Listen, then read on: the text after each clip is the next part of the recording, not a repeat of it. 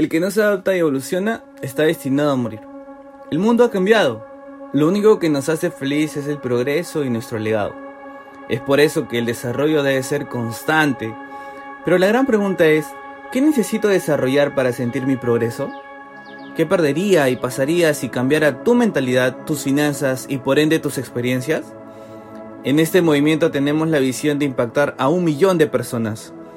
Estos podcasts te ayudarán a desarrollar y entrenar tu mentalidad todos los días y así no perseguir, sino atraer nuestra libertad. Bienvenido a Legacy Wolf. Disfruta tu proceso.